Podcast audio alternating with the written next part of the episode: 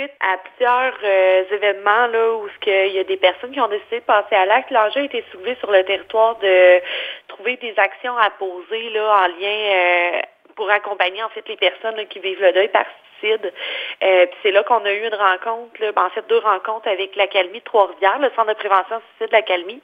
Euh, puis c'est là que dans le fond qu'on a vu la possibilité d'offrir euh, la formation aux intervenants du milieu communautaire